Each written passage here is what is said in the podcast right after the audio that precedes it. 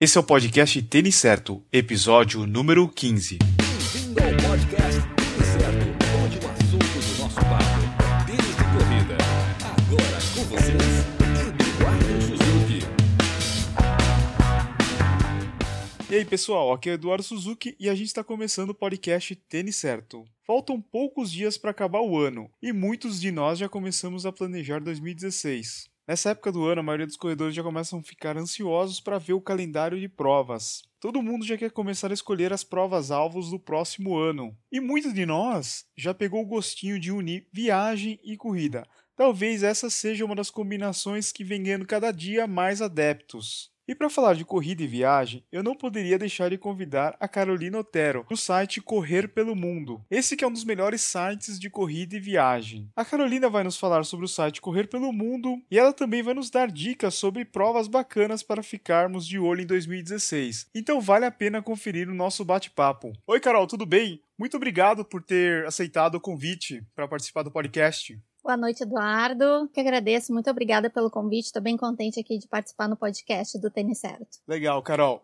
Quanto tempo que você já corre? Então, eu corro desde 2009, já faz faz um tempinho, não muito, mas já faz um tempinho, né? Uh, eu sempre pratiquei muito esporte, né, quando eu era mais nova, e mas sempre esporte coletivo, aquela coisa de tempo de colégio, né? Todo mundo joga vôlei, todo mundo joga basquete. Mas quando eu entrei para faculdade, aí eu parei totalmente com esporte coletivo e aí o meu refúgio foi a musculação e cardio também na academia, né? Mas aí chega uma hora que tu cansa de academia e, e musculação, eu pelo menos cansei, né? E eu sentia muita falta de algo ao ar livre. Então eu já tinha alguns familiares que corriam, meu marido também já corria, e eu resolvi tentar também, e aí o resto é história, né? Eu nunca mais parei desde então. E como que surgiu a ideia de criar o, o site Correr pelo Mundo? Eu sempre gostei muito de viajar, né? Desde, desde criança, então quando eu comecei a correr, eu comecei a ler um pouquinho mais sobre esporte, eu conheci gente que também já tinha corrido alguma prova fora aqui de Porto Alegre, eu sou de Porto Alegre, né? Uhum. E eu achei um tema muito bacana para falar. Eu sempre gostei de escrever também, e mas não tinha achado nenhum fórum específico para isso, com dicas e informações.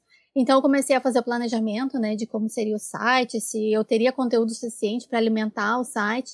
Então esse planejamento deu certo, eu achei que era algo que valesse a pena investir, né? Tanto é que agora em janeiro a gente vai completar seis anos já do site. Bacana. Eu acho que tem tudo a ver a corrida e a viagem, né? Que é uma coisa assim que é meio universal a, a corrida, então você pode ver, tem corrida em tudo quanto é canto do mundo, né? E quando a gente planeja uma viagem, depois que você começa a correr, a gente já relaciona correr uma prova lá fora, né, Carol? Sem dúvida, eu já até sou conhecida, assim, entre os familiares e amigos como a chata da corrida que não viaja sem ver o calendário antes se tem alguma prova para encaixar, né? É realmente, como tu falasse, é, é algo automático e tu sempre quer ter uma experiência fora, todo mundo se entende na corrida, seja aqui no Brasil, seja no exterior. E depois que tu sempre tá correndo no, na tua cidade, tu quer ver coisas novas, quer descobrir percursos novos, gente nova, então é algo muito bacana de se relacionar, corrida e viagem. Isso aí. E quantas provas você já participou lá fora? Olha, com certeza menos do que eu gostaria, tá? Eu acredito que eu devo ter participado de umas 10 provas no exterior, a maior parte quando eu morei em Barcelona, eu morei lá entre 2010 e 2012. Então foi um período bem bacana para o site que eu pude desenvolver bastante conteúdo lá. A gente fez muitas coberturas legais e algumas provas eu também tive a oportunidade de correr. E se aí se tu me perguntares qual foram as minhas preferidas, né, eu tenho três provas que eu gostei muito de correr. Uma delas é a Cursa Bombers em Barcelona, que eu corri em 2011, é uma prova de 10K, mas foi a maior prova que eu já participei em termos de, de público, assim, em uma distância só, porque tinha 20 mil pessoas, uma energia sensacional, assim, a melhor largada de prova que eu já vi na minha vida. Era uma banda cover do ACDC tocando Thunderstruck na largada e foi muito de arrepiar, muito legal. E o percurso lindo, né, de Barcelona, que é uma cidade que eu gosto muito, que eu sou suspeita para falar. É muito bonito lá, já fui para lá, bem bacana. É, é muito legal. E aí esse ano a prova passou para noite, né? Ela antes ela era em abril, agora esse ano ela passou para o verão uh, europeu, se eu não me engano, em junho ou julho, e é noturna agora, mas deve continuar fantástica também. Olha só, então outra prova muito bacana que eu gostei de correr uh, no exterior foi a Rock and Roll Edimburgo, que eu corri em 2012 e foi minha estreia em meia maratona. E aí foi muito especial, ela foi escolhida a dedo, né? Aquela coisa de sempre sonhar em correr circuito, uma prova do circuito Rock and Roll que tem uh, muita muita música no percurso, né? Banda de rock tocando ao vivo. E eu também tinha muita vontade de conhecer Edimburgo. E a programação fechou perfeitamente, né? A cidade é muito bacana, o circuito é muito legal, só que essa prova, infelizmente, teve duas edições só lá em Edimburgo. Mas agora tem outros lugares da Europa também, né? E aí, a, a, terceira prova que eu gostei muito de correr no exterior foi uma que a gente correu agora em junho, a Nike Run Buenos Aires, também uma meia, tá? Organização perfeita, uma energia muito boa, 10 mil pessoas correndo, super organizado, tu não, não sentia que tinha tanta gente. Percurso planinho de Buenos Aires, o clima frio, bem bacana. É, eu já participei de algumas provas da, da Rock and Roll. Eu já participei de Las Vegas e Montreal. Elas são bem bacanas ah, mesmo. tu correu de Montreal. A de, a de Montre... Montreal que é meu sonho correr. E aí, como é que é? A de Montreal eu corri esse ano, é bem bacana. Eu corri a meia. Uhum. A largada é dentro daquele, do autódromo da Fórmula 1, né? Daí a uhum. gente dá uma volta no autódromo, depois vai para a parte velha da cidade e sobe para a avenida principal da cidade e termina num parque. E a maratona continua até o estádio olímpico, ele dá a volta e volta para esse mesmo parque. Uhum. E a cidade é muito bonita. E a época do, do ano que ela acontece, que é outubro, é. né? Uhum. É bem bacana. Não é tão frio, então. Não é tão frio. No Quer dizer, pra, pra, quem, pra quem é de Curitiba e Porto Alegre não é tão frio, né? É, mas no começo do ano, a primeira semana de junho, eu corri a maratona de Estocolmo. E mesmo já entrando no verão europeu, a prova inteira foi com chuva, 4 graus de temperatura e sensação Nossa. térmica de menos 2. Nossa, em junho. É, e daí até no próximo ano, a maratona de, de Estocolmo ela vai passar e... uma semana depois por causa do, do frio. Sim, por causa do clima. É. E qual prova que tu mais gostou de correr no exterior? Eu acho que a Las Vegas é bem legal. Deve ser fantástico, né? É bem legal porque é à noite também, é, o clima é muito bom, muita gente na rua por causa dos hotéis, né, correm lá na Strip. Então, mesmo quem não tá sabendo o que tá acontecendo, desce ali do hotel, os turistas ficam todos ali na Sim na, no gradil. Então é, é um clima bem legal. E, Carol, mais alguém trabalha com você no Correr pelo Mundo? Bom, no dia a dia, então sou eu que levo as operações do Correr pelo Mundo, né? Aí entra conteúdo do site, a pesquisa para o conteúdo, material, redes sociais, contato com os leitores, patrocinadores e parceiros também, né?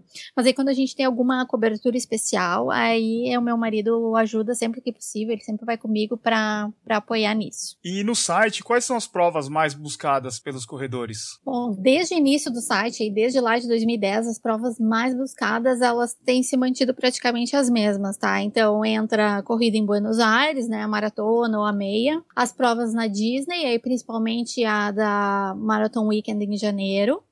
E também as provas em Paris e, da maratona do, e a Maratona do Rio também. Elas têm muito boa procura no site. Então a gente nota os picos de audiência bem nas épocas que tem grandes provas nesses lugares, né? Uhum. E aí por isso mesmo que uh, a gente buscou no site desenvolver conteúdos específicos para esses destinos, né? Como a gente tem alguns menus especiais, como Disney e Paris, e, o, e um guia do corredor viajante em Buenos Aires que a gente lançou esse ano. Recentemente vocês fizeram uma hashtag com 80 provas de 10k lá no Instagram. Eu achei a ideia sensacional. Muitas provas eu nunca tinha ouvido nem falar. Ah, legal. E tem muita gente que vai viajar para correr prova de 10K, porque normalmente a gente só escuta os corredores falando que tá indo viajar para correr maratona e meia, mas 10K também é uma opção, né? Sempre, sim, e sem dúvida, assim, eu também não escuto muita gente dizer que viajou para correr um 10K e tal, mas é uma distância perfeita para tu encaixar durante uma viagem. De repente, tu tem uma viagem marcada, tu vai lá dar uma olhada no calendário de corridas e é, é muito comum ter prova de 10K nos destinos. Em São Paulo tem prova de 10K todo final de semana praticamente, aqui em Porto Alegre também. Uh, em Buenos Aires, então nem se fala. É fácil de tu encaixar uma prova de 10K em em uma viagem. É uma distância que tu não precisa de grande preparo também, né? E outras distâncias também eu vejo que o pessoal está procurando, como 16K, que a gente tem a corrida de Paris-Versalhes, por exemplo, né? Então, são distâncias e, e é perfeitamente uh, tranquilo de encaixar em uma viagem. Não precisa nem treinar muito para as provas daí, né? Exatamente. E uh, uma das ideias do, dessa, dessa série que a gente fez, da Volta ao Mundo em 80 provas de 10K, é mostrar que tem muita prova bacana pelo mundo dessa distância, que não é tão grande como um 21, que não exige um preparo com 21, 42, mas que tem muitas atrações legais no percurso, né? Então tu consegue ver muita coisa legal de uma cidade mesmo em uma prova de 10K. Tu não precisa ir em uma distância tão longa assim. Como que é a hashtag para quem quiser dar uma olhada? A hashtag é Volta ao Mundo em 80 provas de 10K. Aí logo em seguida também, em breve a gente vai estar lançando no site um post que vai compilar todas as provas para quem quiser consultar e tal. Aí todas as provas que a gente usou nessa série, elas vão estar lá no site. Lá no site também eu vi que você tem dois guias de viagens da cidade do Panamá e de Buenos Aires. Como que é o conteúdo desses guias e eles são gratuitos? Pois é, o, os, os, guias eles são gratuitos, tá? Então a gente é, é, são guias que a gente chama de guias do corredor viajante. Eles fazem parte de outro projeto bem legal que a gente começou no ano passado, né? E, uh, em 2014 a gente foi para a cidade do Panamá com o apoio da Copa Airlines e com, justamente com o objetivo de desenvolver um guia da cidade para corredores, né? O Panamá, a cidade do Panamá é um destino que ainda é é desconhecido dos brasileiros, né? Mas tem muitas possibilidades bacanas de passeios, de compras e um calendário de corridas com muitas provas legais. Então, o objetivo do guia foi justamente isso, de apresentar uh, toda essa variedade de corridas, uh, onde é que o corredor pode encontrar material esportivo e eles têm muitos shoppings lá com muitas muitas lojas de material esportivo boas e com preços bem em conta. E aí tem também o Guia de Buenos Aires, como tu falasse, né, como eu comentei também anteriormente, que é outro material que já estava caindo de maduro para a gente fazer. É, fazia muito tempo que a gente tinha vontade de ter um material específico de Buenos Aires para corredores, justamente porque é um dos destinos mais buscados pelos brasileiros para correr lá fora. Então a gente aproveitou que a gente foi correr a meia da We Run Buenos Aires, da Nike, para desenvolver o material lá. Aí, como eu comentei, os dois guias eles são gratuitos e eles podem ser baixados lá no site. E vocês têm plano de fazer novos guias? Então, temos, mas a gente ainda está fechando alguns detalhes, então eu não posso adiantar nada, mas eu acho que vem algumas coisas bem bacanas por aí. Legal. Uma coisa que eu acho muito legal do Correr pelo Mundo, principalmente no Instagram, é que domingo à noite é dia de olhar as fotos de medalhas. Já virou meio que uma tradição vocês postarem as medalhas do pessoal. Como é que é? O pessoal manda para vocês ou vocês vão garimpando na, no então, Instagram? Então, isso, isso é bem bacana, porque até esse final de semana eu fui correr a volta da Pampulha e não consegui postar as, as medalhas no domingo, porque tava, tava super cansada e, é, e voo de conexão. Então eu coloquei um aviso pro pessoal, não, não fiquem preocupados, que as medalhas elas vão vir. Só que aí a gente só mudou o dia da, da semana, né? Então o pessoal já tá cobrando isso. É, o pessoal já espera, como tu comentasse, né? E é muito bacana, porque aí o pessoal marca as fotos das medalhas com a nossa hashtag, hashtag Correr pelo Mundo. E aí o pessoal fica na expectativa e tal, que a gente gosta muito de compartilhar. Isso, essa a galeria ela veio um pouco que naturalmente, né? Algum tempo atrás a gente já compartilhava algumas fotos de medalhas durante o final de semana. Algumas medalhas que a gente achava bonita ou diferente ou de alguma prova especial, né? Mas era alguma coisa esporádica. E aí, durante essas publicações, aí eu fui acompanhando que os leitores eles realmente gostam de conhecer as medalhas, e aí tanto do Brasil pelo mundo. E então aí para criar a galeria foi um pulo, né? E a gente tá super contente que retorna bem bom. A cada final de semana, aí o pessoal a gente uh, dá uma olhada na hashtag, né, do Correr pelo Mundo, a gente seleciona as medalhas. E do exterior tem muita gente que já nos manda as medalhas do exterior. É engraçado que a gente tem até um monte de leitores no Panamá mesmo, na República Dominicana, em Portugal, isso é muito legal. Mas algumas a gente garimpa também. Bacana. Agora vamos falar mais um pouco sobre dicas de viagem. Vamos lá. Provas exóticas aí que vocês postam, tem alguma assim que fala, nossa, essa daqui é bem diferente? Olha, eu não sei se é, se é tão diferente assim, mas eu tenho duas provas exóticas que estão na minha wishlist, né? Uhum. E que são duas que eu gostaria de indicar, que uma delas é a Maratona do Sol da Meia-Noite, em Tronso, uhum. no extremo norte da Noruega. Tu já, tu já correu lá para aqueles lados ou não? Não, só na, na Suécia. Então, a prova tem largada à noite, né? Mas é como se fosse dia, porque ela acontece durante o fenômeno do sol da meia-noite, quando o sol não se põe durante um certo período por lá. Uhum. E o bacana é que são várias distâncias, né? Então, são 10, 21, 42. Então, dá para chamar os amigos e correr por lá. Tem distância para todos. E no ano que vem, as inscrições já estão abertas e vai acontecer no dia 18 de junho. E outra prova exótica que eu tenho muita vontade de fazer também, eu acho que essa é um pouco mais exótica, é a Big Five Marathon na África do Sul. Essa prova acontece dentro de uma reserva na savana africana, sem cercas nem nada para separar os corredores dos, dos animais de lá, né? E sem dúvida deve ser uma experiência única. Essa é bem exótica. Essa exótica deve dar até um frio na barriga quando tu, tu tá na largada ali, mas deve ser muito, deve ser única mesmo. Você falou em wish list, eu acho que a minha seria a Big Sur, não é tão exótica, mas eu acho que deve ser bem bacana e é muito difícil de conseguir, né, uma vaga muito difícil e deve ter um percurso sensacional. Eu vejo assim que com os meus amigos, o pessoal da assessoria, um grande problema de viajar é convencer a família. Porque uhum. você falar assim, ah, eu vou correr uma prova lá no interior da, da França ou da, da Alemanha, você não vai agradar a família inteira, né? Sim. Então eu acho que esse daí é o grande sucesso do, do Disney Weekend, né? Exatamente. Porque tem, é, tem prova para todo mundo depois tem a diversão dos parques, né? E tem também até provas para as crianças, se as crianças também quiserem entrar na, no esporte, né? Isso, daí então a família inteira está envolvida. Você conhece alguma outra alternativa parecida com a Disney Weekend? Olha, parecido, parecido é difícil de achar, mas tem dois outros destinos, assim, que eu me lembro e que vem à mente quando a gente fala em viajar com a família, né? Um deles é Gramado, na Serra Gaúcha, para mim é uma aposta, tá? Porque a cidade, não sei se tu conhece aqui, Gramado. Gramado não. Então, a cidade é linda, tá? Tem atividades para a família inteira, tem parques, um, ótima gastronomia, ótimas opções de hospedagem e, e para todos os bolsos, tá? E agora no final de dezembro mesmo, desculpa, no final de novembro, a cidade teve a corrida de Noel, que teve duas opções de percurso, tá? Se eu não me engano, foi seis e foram 6 e 12 quilômetros, e teve uma corrida infantil.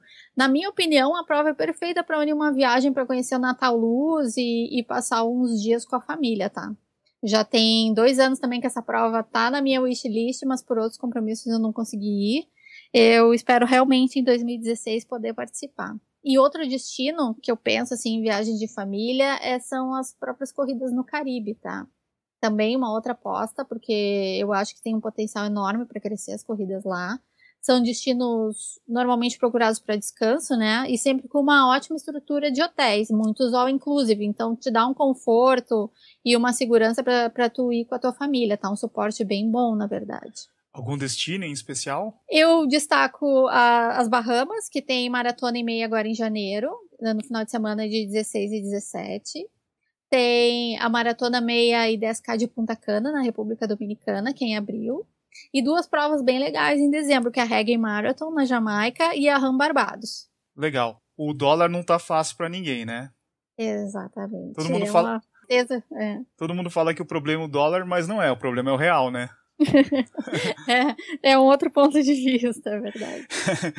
e lugares baratos na América do Sul, tem algum lugar assim que é interessante? Uh, realmente nada vai ser comparado com o que a gente estava com o dólar quando era mais acessível para a gente, né? Mas eu tenho um destino que é meu destino queridinho na América do Sul, que é o Uruguai, né?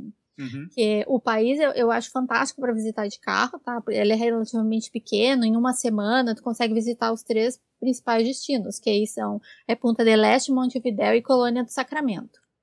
E outra coisa que favorece o turismo no Uruguai nessa época, tá? E, e, hoje em dia, por exemplo, é que o governo do Uruguai ele prorrogou recentemente uma lei, tá? Que mantém o IVA, que é o imposto dele, zero para estrangeiros, tá? Em diários de hotel e redução de 18% em restaurantes e aluguéis de carros, tudo quando pago no cartão de crédito, tá? Tá. Ou seja, por mais que a gente tenha o IOF de 6% e alguma coisa no cartão de crédito, quando a gente compra no exterior, ainda é muita vantagem fazer o pagamento por esse meio por causa dessa redução. E a gente foi para lá em março para correr Montevidéu, uma meia maratona que tem lá, e a gente utilizou o cartão para tudo, e o desconto já era dado automaticamente na maquininha. Tu inseria, acho que ele identificava se o cartão era, era emitido uh, no exterior, e aí o desconto já vinha na tua, na tua notinha, tu já pagava o valor com desconto. Então, com exceção da alta temporada em Punta, que é impraticável os preços, né? O Uruguai eu acho que é um destino bem em conta. E com essas vantagens, eu acho que é uma das apostas para correr em 2016. Bem interessante isso daí. É. O negócio do dólar alto é que nós brasileiros gostamos de viajar e gastar, fazer compra, né? Ninguém consegue viajar e voltar sem uma sacolinha, né, Carol? É, isso é, isso é um grande problema. O brasileiro adora comprar, e eu também não sou diferente, adoro explorar as lojas de esporte, de material esportivo, de corrida quando a gente viaja é, é sempre bom tu descobrir marcas e produtos diferentes que a gente não costuma ver no Brasil, né? Uma coisa que o pessoal acaba comprando muito no exterior é gel, né, de carboidrato, que a diferença de preço é muito grande, mesmo com dólar alto, né? E aí tênis também, né? Que aí, mesmo assim, mesmo com dólar alto, vale pesquisar o preço, porque aquele lançamento ele pode estar bem mais em conta aqui no Brasil, né? O relógio GPS também tem uma diferença bem grande, né? GPS também, né? Então, sempre vale a pena tu dar uma, uma comparada de preços. Até um exemplo que eu sempre uso e comento com o pessoal quando o pessoal pergunta a dica de preço lá fora, de tênis, é quando a gente foi para a cidade do Panamá no ano passado, a gente se deparou com situações assim. Os preços de lá eles não são como os dos Estados Unidos, tá? Mas eles são muito parecidos, é pouca coisa mais cara. Por isso mesmo que o país é conhecido por ser uma ótima opção de compras. E aí a gente encontrou lá modelos de tênis com uma diferença de preço de 100, 200 reais pro Brasil. Então algumas coisas realmente valem muito a pena. É, mesmo com o dólar alto ainda, né? Mesmo com o dólar alto. Agora, uma dúvida assim que algumas pessoas têm é com relação a viajar comprando um pacote ou viajar por conta própria. O que, que você, você acha melhor ou depende do destino? Certo. Muita gente nos pergunta também uh, isso e gosta de tirar dúvidas, e eu acho que é muito do perfil do, do corredor, né? Porque tem gente que gosta de um conforto extra que viajar por grupo e por agência traz, né? Que é no caso de ter, a agência vai agendar o teu voo, vai reservar o teu hotel, eles vão te levar para a retirada do kit, para a largada da prova. É tudo com muito conforto e prático, assim, a pessoa realmente tem que se preocupar só com, com correr, né? E já quem viaja por conta e tem um trabalhinho extra, no caso, né? Que é o de fazer tudo isso por conta mesmo, né? Reservar o voo, o hotel, a tu tem que planejar como é que tu faz para se deslocar para a retirada do kit, como é que tu faz para para ir até a largada da corrida e voltar. Para muita gente isso pode ser um, um, problema e aí o pessoal prefere viajar por grupo, mas é muito do perfil do, da pessoa mesmo. Eu vou contar uma estratégia que eu tenho. Geralmente eu viajo para correr umas duas ou três vezes por ano. Eu tenho uma estratégia assim que talvez até você saiba, mas eu vou compartilhar aí com o pessoal. Isso, compartilha que a gente já ficou curioso agora. Eu tenho uma, uma disponibilidade assim de tempo bem flexível com o meu trabalho, então se surgir uma, uma passagem barata, eu acabo comprando ela e me inscrevendo em alguma prova, né?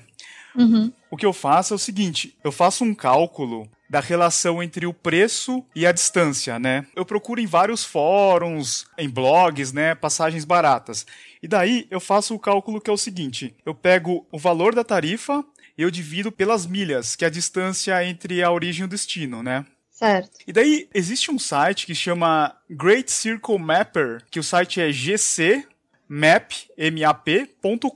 Esse site dá pra gente calcular essa milhagem entre a origem e o destino, né? Uhum. E tem que ser origem, destino, origem. Ida e volta, né? Sim. E daí, fazendo a divisão entre o valor dividido pela, pela distância, ele vai dar uma sigla que todo mundo chama de CPM, que é Cost per Mile, né? Então, se, a, se esse valor der, por exemplo, 5 centavos, é um valor razoável. Se ele der na casa dos 3, 3,5, 3,7, é uma tarifa boa. Agora... 3,7 centavos, tu disse. Isso, 3,7 uhum. centavos por milha. E agora, se ele tiver 2 centavos, 2,50, é um preço excelente e provavelmente é um erro que a companhia está cometendo. Isso não é ilegal, mas o viajante ele corre o risco da tarifa ser cancelada e não ser honrada pela companhia. A, história é um pouquinho complicada, mas quem quiser pode me enviar um e-mail ou uma mensagem na, nas redes sociais que eu posso explicar melhor. Eu acho que esse assunto até merece um novo podcast. Com certeza, é um pouquinho, é um pouquinho extenso, mas ele funciona bem legal e é uma forma bacana assim de conseguir as passagens para correr as provas. É interessante, é bem interessante. Exige uma dedicação, né? Até para tu procurar essas tarifas e para tu descobrir essas tarifas vantajosas, né? Volta e meia a gente descobre algumas tarifas interessantes também naquele site Melhores Destinos, né? Mas aí tu tem que ser muito rápido também. Isso. E é como tu falasse, né? Muitas vezes ainda corre o risco da, da companhia aérea não não honrar aquela tarifa justamente por ser uma, uma questão de erro, né? É, e a pessoa tem que ter a disponibilidade de viajar. Para quem tem um, um emprego assim que o horário não é flexível, é difícil conseguir fazer isso. Né? Exato, né? exato. Mas eu, eu posso explicar para quem quiser saber um pouquinho mais. Agora, para a gente encerrar, Carol, como é que está o calendário 2016? Já está disponível lá no Correr pelo Mundo? Pois é, então, o calendário já está disponível, está lá no site, um, todos os provas em todos os continentes por lá. É, esse ano a gente quer dar um foco ainda mais especial, né? O, a parte de calendários é o carro-chefe do site, são os mais visitados, disparados, assim, os posts com um calendário de provas. Então, para 2016, a gente ainda quer deixar ele mais fechado com provas ainda. Quem tiver provas, até para nos sugerir, fiquem à vontade para nos passar essas informações por e-mail, pelas redes sociais. E o objetivo é esse, é sempre ser uma referência né, para os corredores, para quem busca uma prova para correr pelo mundo por aí. Legal, Carol. E agora, quem quiser seguir o Correr pelo Mundo ou enviar uma mensagem para vocês, como é que faz? Quem, quem, quiser acompanhar a gente, né, pode visitar o site www.correrpelomundo.com.br, que praticamente tem, tem notícia nova lá todo dia, quase. E também a gente está nas redes sociais, né? No Facebook, uh, nosso é www.facebook.com.br Correr Pelo Mundo. No Instagram somos o Correr Pelo Mundo. No Twitter, arroba Correr Pelo Mundo. Bacana, Carol. Muito obrigado pela sua participação. Foram muito boas suas dicas. Eu, a gente, eu gostei bastante. Eu acho que o pessoal também vai gostar. Espero que a gente possa conversar no ano que vem mais sobre viagem. Ah, legal. Eu que agradeço o convite. Foi um prazer estar aqui no podcast do tênis certo contigo, com todos os, os ouvintes. E fico à disposição para a gente conversar sim ano que vem. Vai ser sempre um prazer. Muito obrigada. Um abraço para todo mundo aí. Esse foi o episódio 15 do podcast Tênis Certo. Mais uma vez eu gostaria de agradecer a Carolina Otero do site Correr pelo Mundo. Se você gostou do nosso bate-papo, não deixe de assinar o Tênis Certo no iTunes ou no Stitcher. Assim você não vai perder nenhum episódio. E se você já estiver escutando o podcast no iTunes, não deixe de visitar o blog, que é o têniscerto.com. Lá eu posto avaliações de tênis, vídeos de unboxing e notícias do mercado running. De novo, é têniscerto.com. Siga as redes sociais do Tênis Certo no Facebook, Twitter e Instagram. Eu gostaria de desejar a todos um Feliz Natal e avisar que semana que vem vai ter episódio do podcast. O convidado será o jornalista Ricardo Capriotti da Rádio Bandeirantes. Então fique ligado e não perca na próxima terça-feira. Uma ótima semana a todos, valeu, abraço a todos.